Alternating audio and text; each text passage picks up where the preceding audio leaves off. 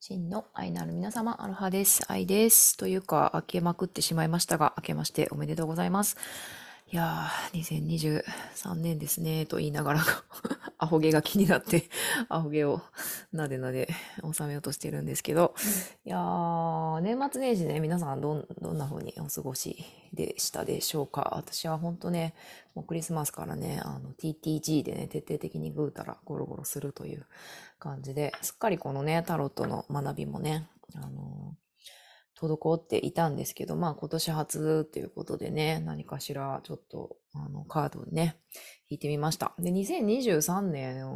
の運勢とかね、なんかどういうことになるかって聞いてみようかと思ったんですけど、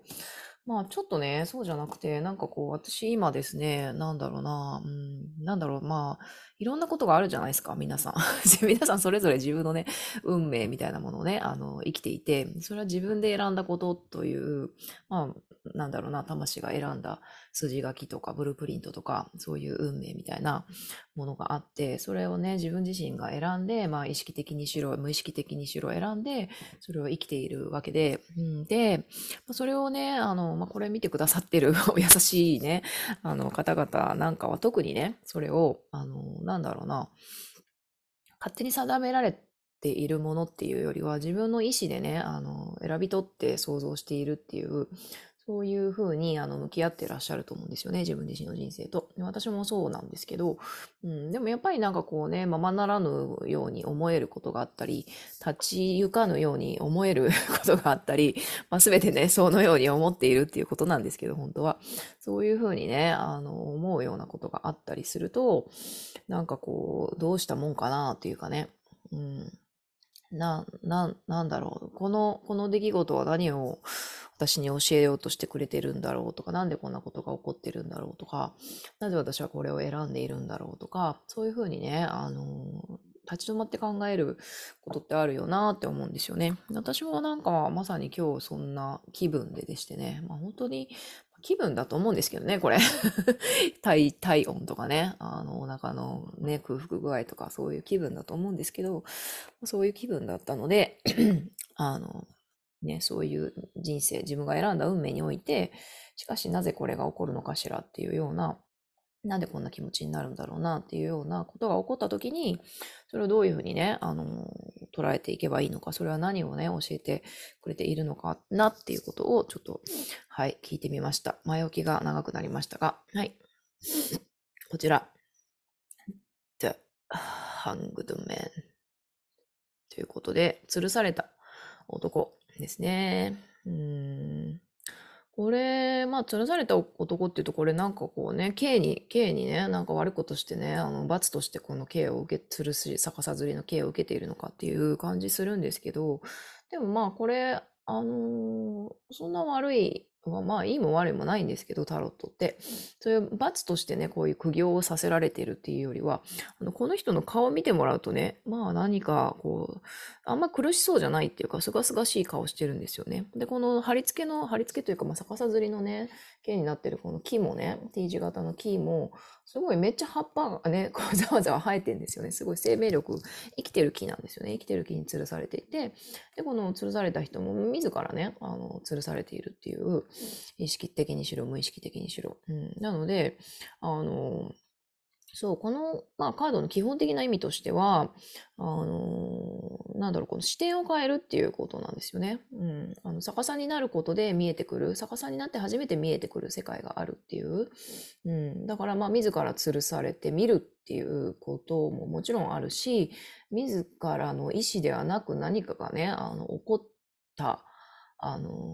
起こってしまったっていう状況を受け入れて、いい受け入れた時に、あの、初めて見えてくる、あの、気づきがあったり、学びがあったりする。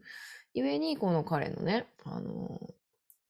何頭の後ろにはですね、この五光が光っているわけなんですよね。なので、この頭のこの後ろのね、この五光、光、光の輪は、まあ、栄光とか、あの、栄誉の印ですっていうふうに、まあ、このね、説明書にも 書いてある 通りなんですけどね。うん。だからまあ価値観が変わる。ひっくり返る。そんなね、あの、吊るされ人です。うん。だからまあまさにね、うん、自分が選んだ運命の中で何かが起きた時に、どういうふうに感じていたか、い、い、いけばよろしいのかっていうのに、まあ本当ふさわしいカードだなっていうふうに、うん、思ったりします。で、まあこれもね、ちょっといつものタロットの章を読んでみた、ちらっと読んでみたんですけど、まあ、この人は何かというと、まあもちろん私たち自身なんですけど、まあ地上における、とそう、神様であり、神様にとっての人間であるっていうようなことなんですよね。で、それ何かっていうと、この人は、あの、地、地上にいながら、あの、地上の、地、地、地の、あの、重力に支配されてないんですよね。逆さになってるわけですから。で、何の重力、何の引力に支配されているかっていうと、天からの引力に支配されているっていうことらしいんですよね。足がね、あの、吊るされてるから天に向かってますよね。だから天の引力を生きている男らしいんですよね。だからこの吊るされた、えー、男の本当のあの隠れた意味っていうのは真の信仰、本当の信仰っていうあの意味があるんですって。うん、だからまあ殉教とも言えるんですけど、まあ、殉教っていうとね、その、そのなんだろう、キリスト教、あの宗教あの、自分が自ら信じるもののために命を捧げるっていうことなんですけど、この人はまだ死んでないんですよね。でも生きている間にその命を、自らの命を天に捧げている状態。だから真の信仰っていうことなんですよね。そう。なんで、あとね、キリスト教のその聖書の中で、あの、イエス・キリストが水の上を歩く奇跡っていう、もう、あの、物語っていうかね、ストのシーンがあると思うんですけど、その時に、あの、私自身が引力ですっていうふうなこと、私自身が引力である。で、恐れないでくださいと。私はここにありますっていうようなことをね、イエスさんがね、言ったとか言わないとか 言ったとか言わないとかって、まあ聖書に、聖書に書いてあるんですけど、うん、私自身が引力ですってイエス・キリストが言ったと。うん、で、それはまあどういう意味かっていうと、まあ天の、天の引力に自らをこう、つなぐ。うん、でもって、それでもって、まあ地上ね、肉体を持って生きている人間なので、地球の引力の中で地球の引力に身を、あの肉体を、あの、下ろしながらも天の引力にあの心を捧げる、こう従うっていうね、そういう生き方を示してくれてるのが、この吊るされた男さんなんですよね。そうなんですよね。うん、そう。だからまあ、太陽に引きつけられて、あの、私たちも私たちの星もね、引力が生まれて、私たちも、私たち自身もそうだし、地球とかいろんなあらゆる惑星もその太陽さんを巡って、あの太陽さんの引力をもとにぐるぐるね、こう軌道をね、美しい奇跡的な軌道をね、描いているわけなんですけれども、うん、なので私たちも、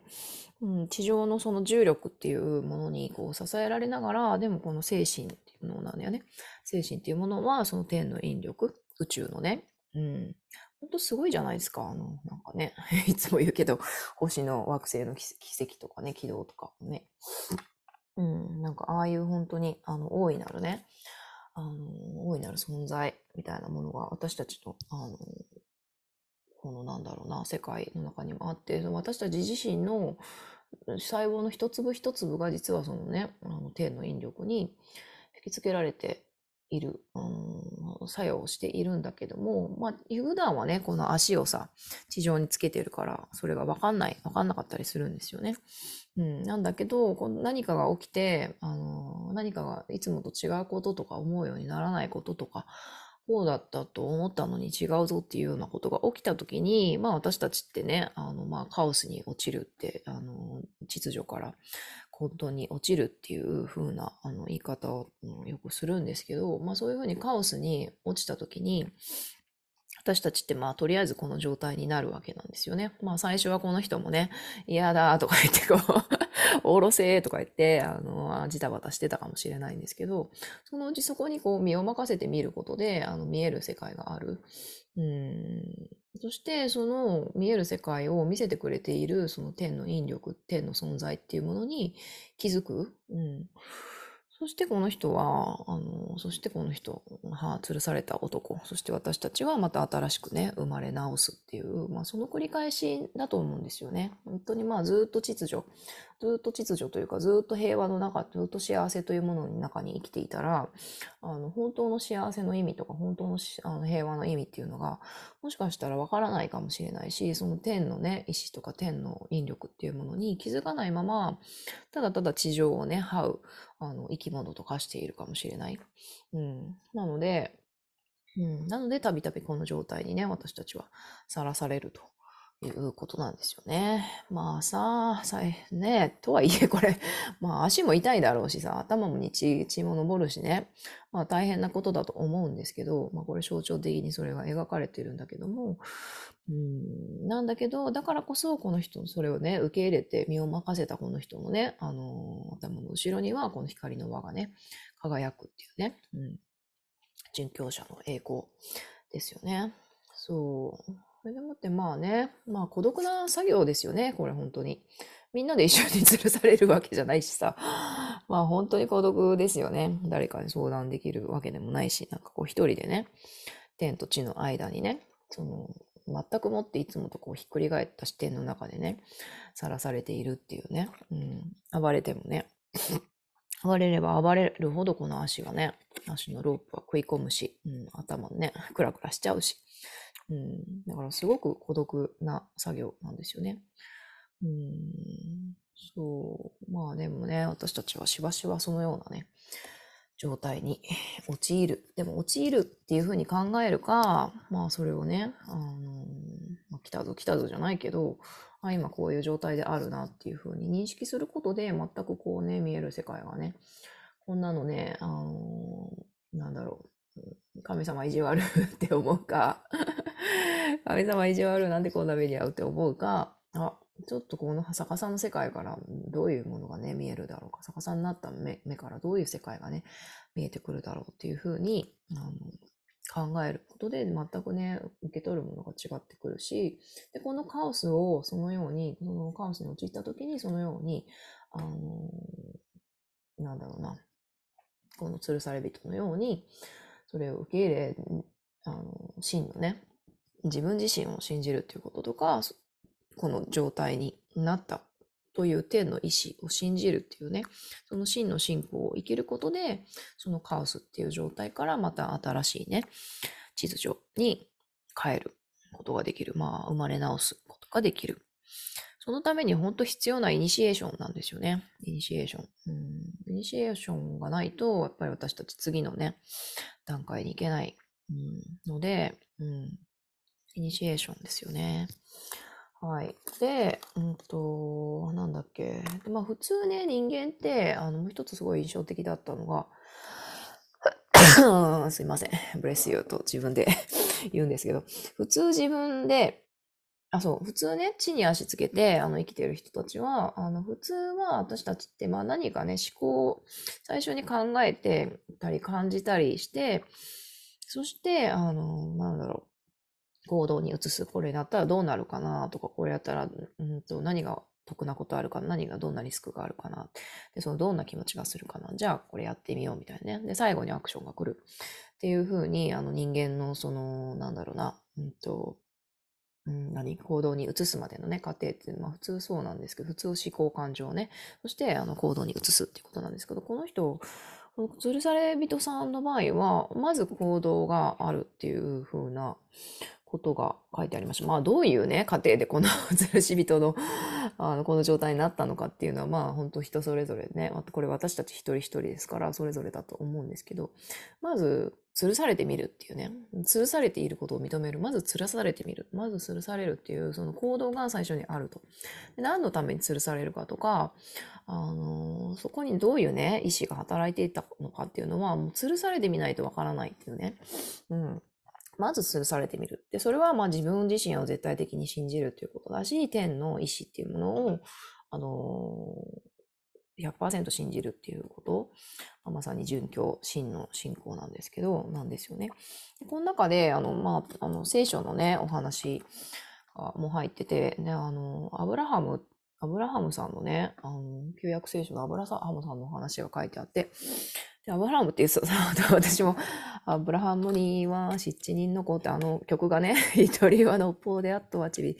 あの曲が思い浮かぶんですけど、あの、アブラハムさんっていうのは、まあね、簡単にストーリーを言うと、本当に生まれ、もうね、な、なんだろう、結構年老いてからね、年老いるまでね、あの結構平和にね、自分の生まれ育った国に、住んでたんですけど、あの、そこをね、いきなり神様の、神様のね、声をね、受け取って、で、そこの生まれて育った国を離れて、もう砂漠に、あの、行きなさいと、砂漠に入りなさいと。で、そこを旅して、あの、まあ、いろんなね、彼のね、あの、受難というか、いろんな冒険のストーリーが始まってくるんですよ。あらあらゆる受難をね、受けるんですよね。でも、どんな受難が起き、起こっても、どんな困難なことが起こっても、その神の声に従うっていうことを、このアブラハムさんはね、やり続けたわけなんですよね。だからもうす、神の声、で行動っていうね、そこになんかこれ、え、どうなるとかね、そうするとちょっと危ないんじゃないとか、そういう思考とか感情とかも一切抜きにして神の声降りてきた。で、行動っていうね。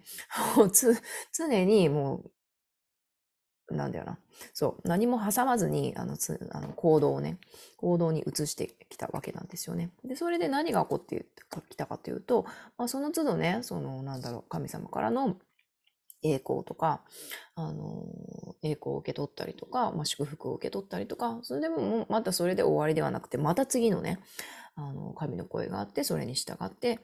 苦難があって、で、また新しい祝福があってって、もうその繰り返し、ずっと繰り返してきたわけなんですよね。で、それが何になったかっていうと、まあ彼自身のね、家族っていうもの、家族とか国の、新しい国の繁栄があったりとか、その彼がね、その神の声に従い続けて行動し続けたことで、そのアブラハムさんのこの何世代にもわたる、あのー、なんだろう、子孫とかね、国への祝福がずっと続いたわけなんですよね。もう人類の、まあ、人類を救済したという、うん、元祖、元祖人類救済のね、働きをしたのがそのアブラハムさんなんですけど、まあそのアブラハムさんのような、あの、意思というか行動、行動、まず吊るされる。まず自分の声というか、まあ、神の天の引力に、あの、従う、従う。それがどうなるかとか、うん、そういうものはね、一切挟まずに、それをね、受け入れるっていうね、そういうね、あの、意義というかね、まあ、偉大ですよね。まあ、なかなか私たちね、こう、悪ガきしちゃったりとか、なんでこうなるみたいなね。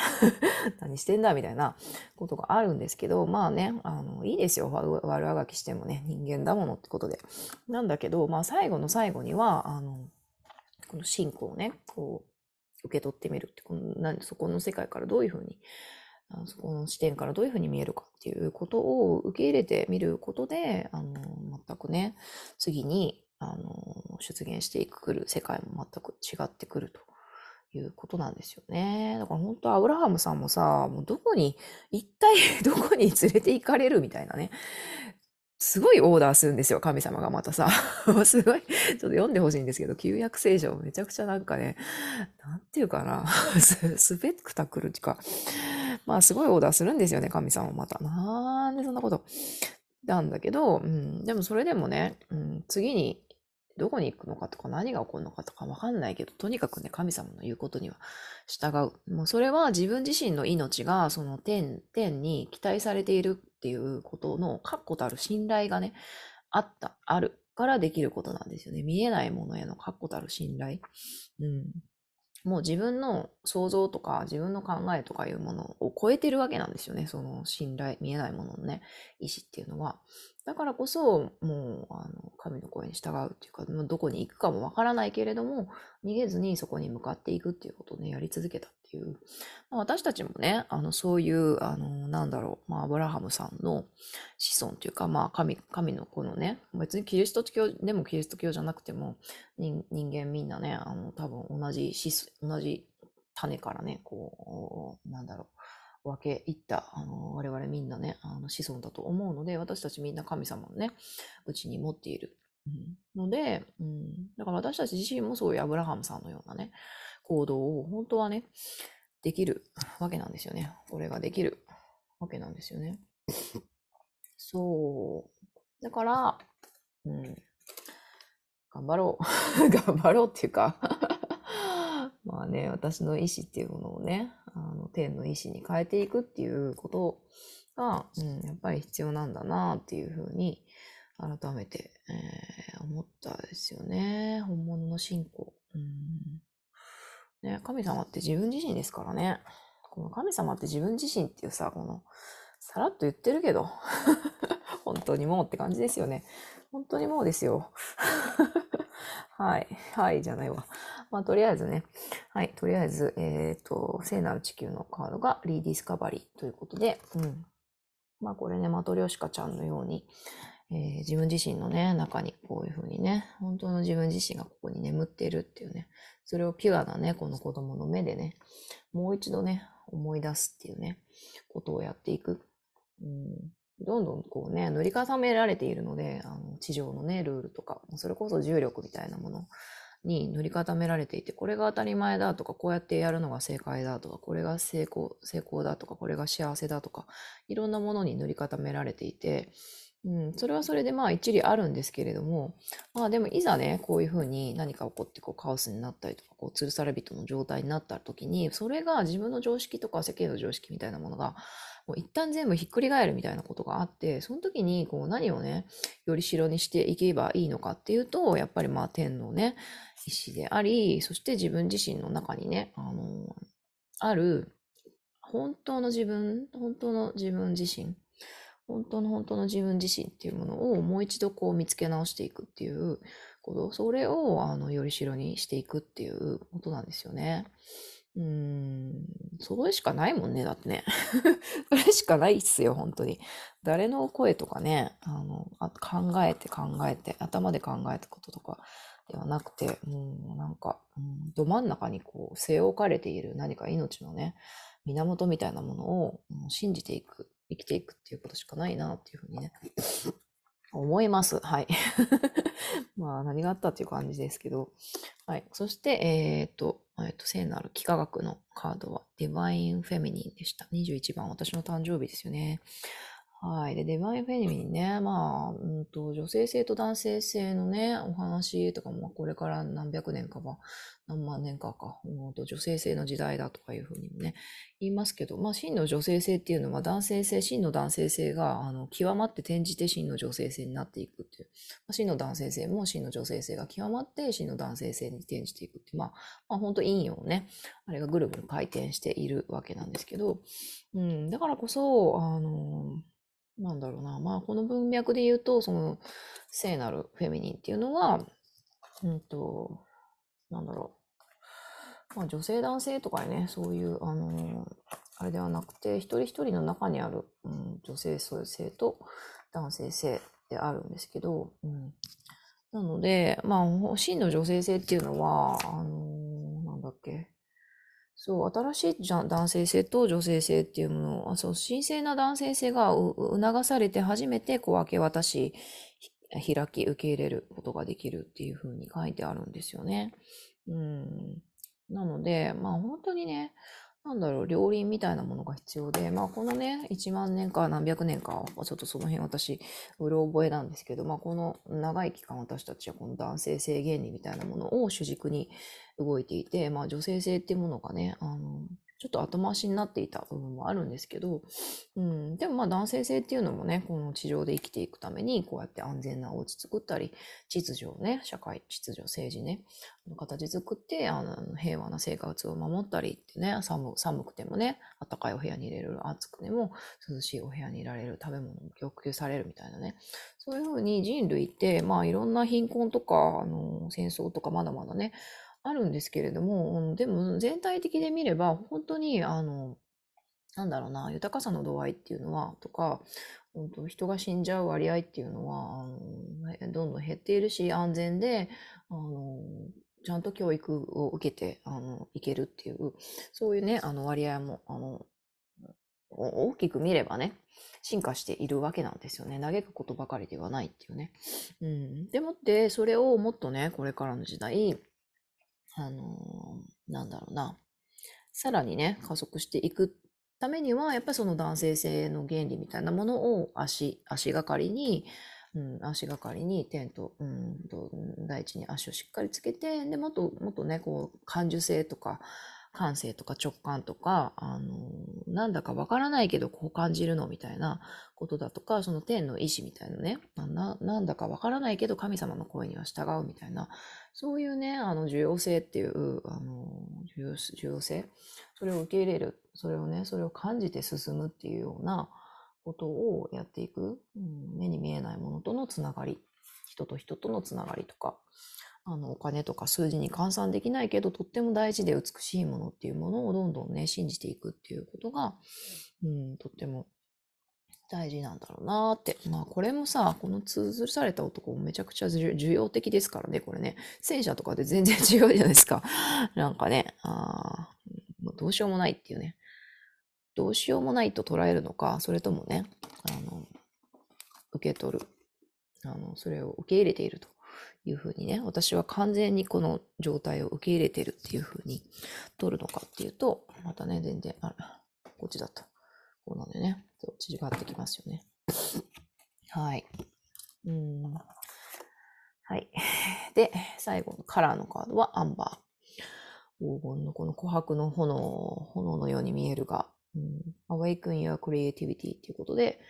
まあ、創造性を高めようっていうことですよね。まあ、創造性、クリエイティビティって別にね、アートとかさ、あの芸術とか、うん、音楽とかっていうものだけじゃなくて、私たち自身がね、自分自身の人生をどういうふうに作っていくかっていう、そういう創造性でもあるし、